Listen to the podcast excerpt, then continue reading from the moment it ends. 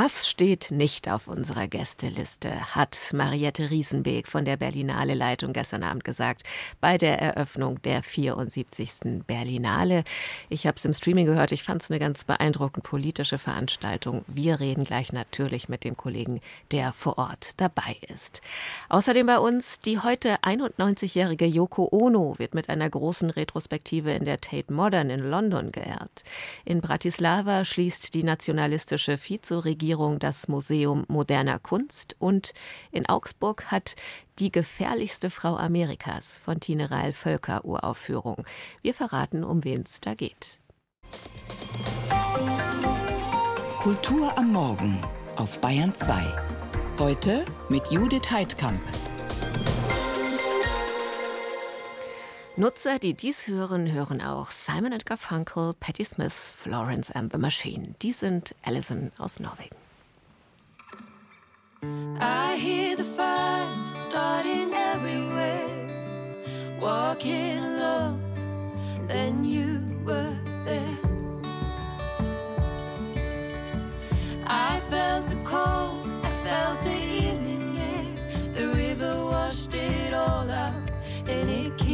Keeps coming down.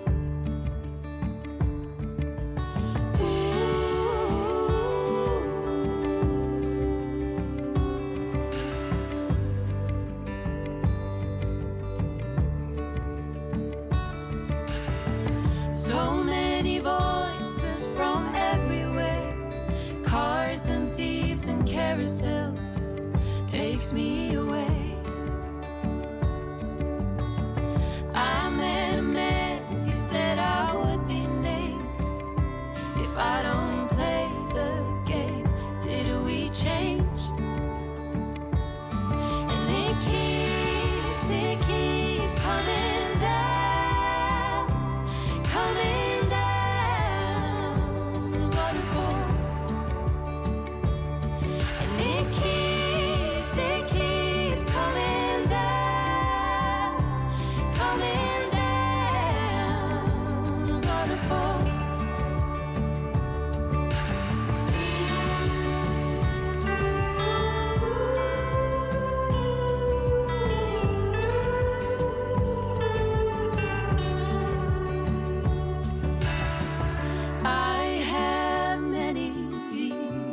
Reasons why, but I have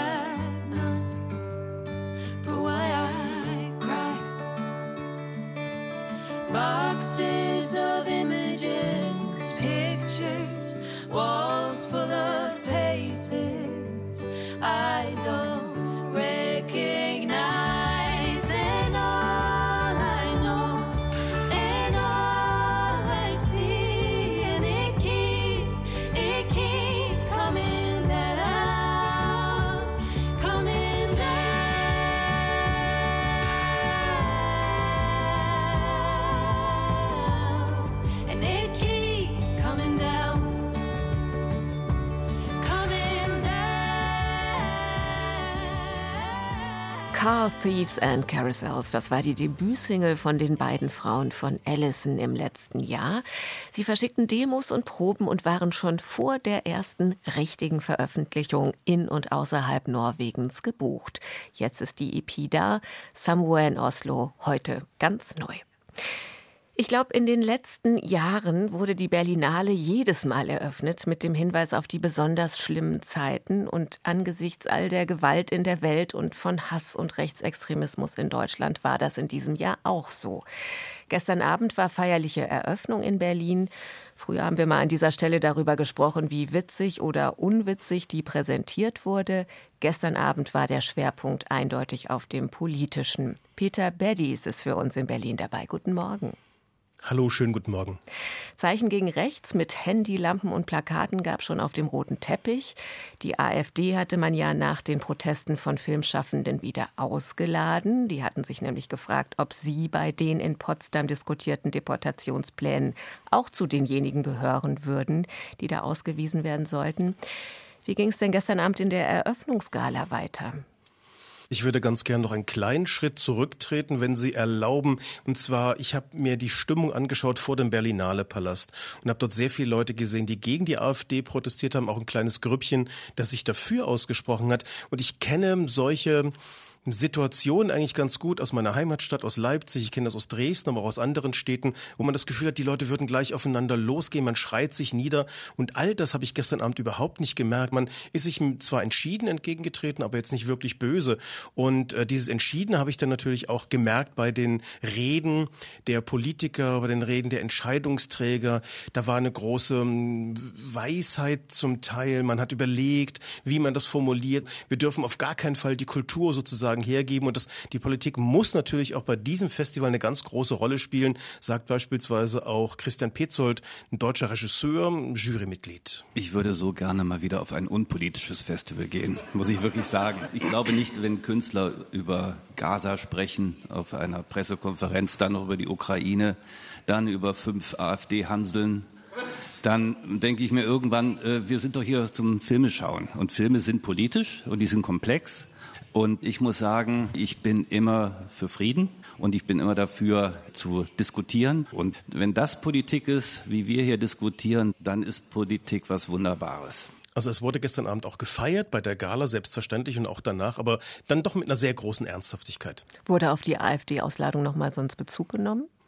In fast jeder Rede wurde darauf Bezug genommen und äh, was mir sehr gut gefallen hat, hinterher auf der Party, da hat man sonst äh, recht häufig die Frage gestellt, welches Kleid tragen Sie denn? Freuen Sie sich auf die Berlinale? Und dieses Mal ist eigentlich fast jedes Gespräch nicht um dieses Thema AfD herumgekommen. Ich finde sehr interessant, was Jella Hase, die Schauspielerin, zu sagen hatte. Sie meint nämlich, wir können natürlich uns das Ganze aus der Ferne betrachten und können sagen, das sind immer die anderen, die schuld sind, aber vielleicht sollten wir uns auch mal so ein bisschen an die eigene Nase fassen mich erschreckt das, mit welcher Gleichgültigkeit, aber auch mit, mit welcher Normalität fast der Gang zur Urne gemacht wird und sein Kreuzchen bei Parteien gesetzt wird, die einfach mit rechtsradikalen Gedankengut sich profilieren und das eben auch propagieren. Und ich bin der festen Überzeugung, dass wir nicht dafür verantwortlich sind, was passiert sind, aber dass so etwas nie wieder passiert. Also das Thema AfD war gestern allgegenwärtig, was aber auf jeden Fall noch diskutiert werden wird. Das wurde schon gesagt im Nachhinein, dann wenn die Berlinale zu Ende ist, wie es denn eigentlich zu diesem Schlamassel hat kommen können. Christian Petzold und Jella Hase haben Sie jetzt schon erwähnt. Welche Gesichter waren denn gestern Abend noch zu sehen aus dem Filmbusiness? Also es war natürlich am meisten umschwärmt sozusagen Killian Murphy, der Hauptdarsteller des Eröffnungsfilms und sein Produzent Matt Damon, der ganz überraschend in die Stadt gekommen war.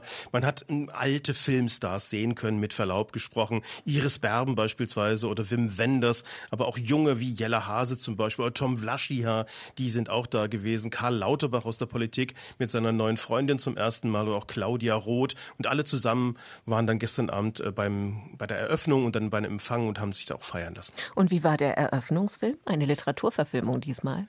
Ja, das ist richtig. Und da kann ich nur sagen, die Kritiker sind sich einig wie sie sich eigentlich immer sind. Sie sind sich nämlich nicht einig, wie sie den Film zu empfinden haben. Kleine Dinge wie diese heißt der Film, spielt in den 1980er Jahren in Irland. Es geht um die sogenannten Magdalenenheime, die die Kirche betrieben hat. Sogenannte junge gefallene Frauen, wo man nicht wusste, wer der Vater ist, sind von den Familien dorthin gekommen. Sie mussten unter schrecklichen Bedingungen dort arbeiten. In diesen Heimen muss ein ganz schreckliches Klima geherrscht haben. Und gespielt wird von Emily Watson, die Chefin eines dieser Heime, die Mutter Oberin. We'll have some tea. I'll not, Mother. You've time to sit and show my purse is in the office wenn sie da sitzt und wenn sie Killian Murphy, der ein Kohlehändler spielt, ihm sagt, wir setzen uns jetzt erstmal und wir reden, da weiß man ganz genau, wer hier das Sagen hat. Und sie sagt auch, es kann gut sein, dass sie etwas gesehen haben in diesem Heim, was vielleicht nicht ganz rechtens ist, aber ich habe doch glatt vergessen, es ist doch bald Weihnachten und hier wäre etwas Geld für ihre Frau. Und da hätte man genauso gut denken können, dass ein Mafia-Boss dort sitzt und sagt, ich mache Ihnen ein Angebot, das Sie nicht ablehnen können. Es läuft einem bei diesem sehr bedächtig erzählten Film also wirklich mit, mit Schau Schauer den Rücken runter, was alles so möglich war in Europa. Klingt ziemlich gruselig. Wenn wir noch einen ja. Blick auf den Wettbewerb der nächsten zehn Tage werfen, wie lässt der sich in diesem Jahr an? Der lässt sich sehr interessant an. Es ist ein Mix, also da freue ich mich auf sehr viele Filme. Beispielsweise Olivier Assayas aus Frankreich hat einen Film über die Corona-Krise gemacht, wo man sagt, wie bitte, Corona ist da lange her? Nein, dann gibt's aus Amerika einen Film La Cochina über Rassismus im Restaurant, scheint sehr interessant zu sein. Es gibt Verspieltes, wie den Film Pepe, das ist ein Flusspferd, das aus dem Jenseits von Drogenkartellen erzählt. Es ist eine sehr interessante Melange in den nächsten Tagen. Und wie weit ist Deutschland vertreten? Deutschland ist mit zwei Filmen vertreten. Ich finde, das reicht eigentlich auch. Im letzten Jahr waren es fünf. Andreas Dresen mit seinem Film In Liebe, Eure Hilde, der in den Zweiten Weltkrieg zurückgeht, Widerstandskämpfer damals vorstellt, aber eher das Private herauskehrt. Liv Lisa Fries spielt die Hauptrolle. Und Matthias Glasen hat einen neuen Film, der heißt Sterben. Lars Eidinger, Corinna Harfuch in den Hauptrollen. Ein gewaltiges Drei-Stunden-Werk. Also ich bin mir relativ sicher, dass der deutsche Film, vielleicht gewinnt er nichts, aber er wird auf jeden Fall Zeichen setzen. Prognosen von Peter Bediers waren das. Er ist für die ARD bei der 74. Berlinale, die gestern Abend feierlich eröffnet wurde. Vielen Dank Ihnen. Sehr gern und Grüße. Kulturwelt. Das aktuelle Feuilleton auf Bayern 2. Und noch eine Meldung zu einem anderen internationalen Kulturevent, Popkulturevent, das ebenfalls von politischen Spannungen erschüttert wird, dem Eurovision Song Contest, der im Mai im schwedischen Malmö stattfindet. Wegen des Gazakriegs hatten im Januar hunderte Künstlerinnen und Künstler gefordert, Israel auszuschließen. Nun ist aber klar, die Europäische Rundfunkunion, die die Show organisiert, bleibt bei Israels Teilnahme. Es gehe um eine unpolitische Musikveranstaltung und einen Wettbewerb zwischen öffentlich-rechtlichen Rundfunksendern, nicht zwischen Regierungen. Make Love, Not War, für Frieden haben Yoko Ono und John Lennon sich nicht nur in ihren Sleep-Ins immer schon eingesetzt. Trotzdem wurde Yoko ja sehr lange vor allem als die Frau gesehen, die angeblich die Beatles auseinandergebracht hat. Das hat sich inzwischen auch gewandelt. Dafür weiß man heute einfach mehr über die Bandgeschichte. Und während der Mainstream lange über ihre Happening- und Performance-Kunst spottete, ist auch das anders geworden. Die Londoner Tate Modern zeigt jetzt eine Retrospektive des sieben Jahrzehnte umspannenden Schaffens der heute 91-jährigen Yoko Ono. Christine Heuer berichtet.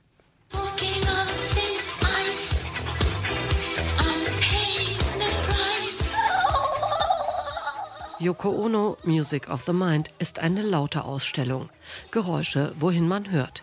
Gutturale Schreie der Künstlerin, Songs von ihr, mal mehr, mal weniger experimentell oder hier gleich zu Beginn der Schau Telephone Piece, eine Aufnahme von 1964.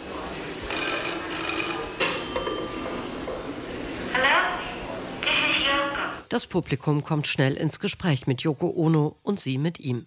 Mitte der 60er veröffentlichte sie Grapefruit, eine Sammlung anrührend schlichter Instruktionen, die sie auch ein halbes Jahrhundert später noch im Repertoire hatte. Laugh peace. Keep laughing a week. Fly peace. Fly. Beat peace. Listen to heartbeat. Imagination, ein roter Faden in der Kunst Yoko Onos. Die Typoskripte von Grapefruit sind in der Tate Modern ausgestellt, neben Fotos der New Yorker Fluxusbewegung. Yoko Ono gehörte dazu. Anfang der 60er Jahre begann sie sich mit frühen Performances einen Namen zu machen. In London kann man sich das Video von Cut Piece anschauen. Darin sitzt die junge Künstlerin auf einer Bühne. Die Besucher dürfen ihr mit einer Schere die Kleider vom Leib schneiden. Zehn Jahre vor Marina Abramovichs Rhythm Zero. Die junge Ono ist eine Pionierin. Interaktion ist seit ihren künstlerischen Anfängen in den 50er Jahren ein Markenzeichen der heute 91-Jährigen. Mitmachen, das Kunstwerk verändern, dazu lädt bei der Retrospektive auf ihr Werk nun auch die Tate Modern die Besucher ein. Kurator Andrew DeBrun. Wir möchten, dass sie sich beteiligen, dass sie sich kreativ mit den Objekten auseinandersetzen. Die Besucher sollen merken, dass sie miteinander verbunden sind und gemeinsam Kunst machen können.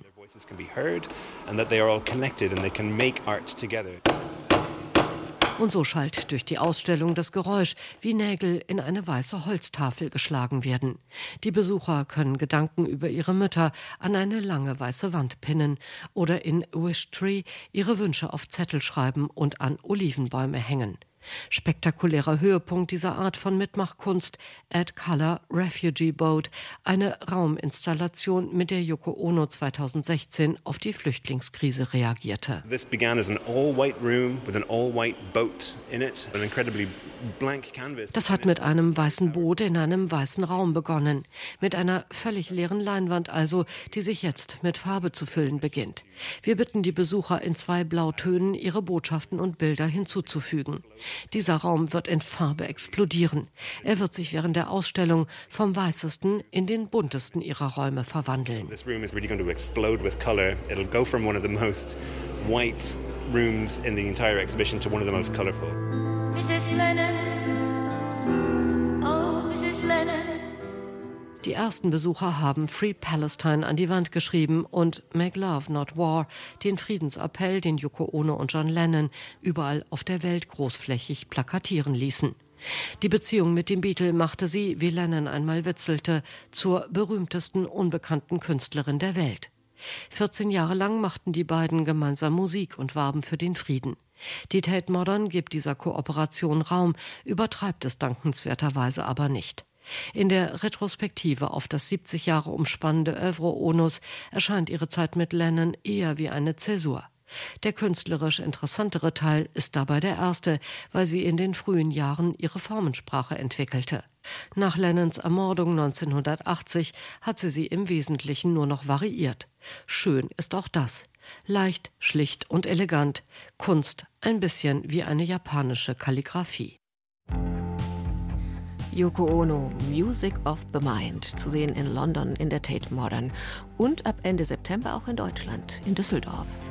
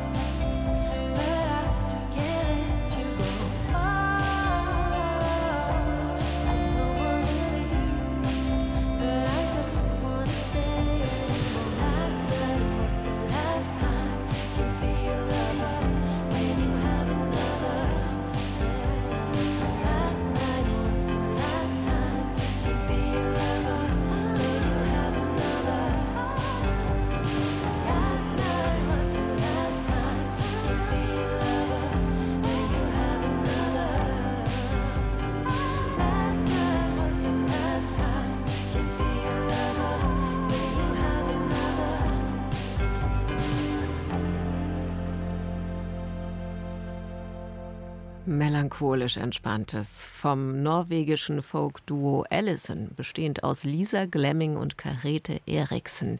Der Titel Lover von der EP Somewhere in Oslo. In der Bayern 2 Kulturwelt um 8.49 Uhr. In der Slowakei macht sich der wiedergewählte nationalistische Regierungschef Robert Fico daran, das Land nach seinen Vorstellungen umzubauen. Gerade hat er eine umstrittene Justizreform durchs Parlament gebracht. Die EU ist besorgt, die Opposition organisiert seit Wochen Proteste, auch gegen Fizos neue Kulturministerin, eine ehemalige Fernsehmoderatorin und bekannte Verschwörungserzählerin, Martina Schimko-Witschkova.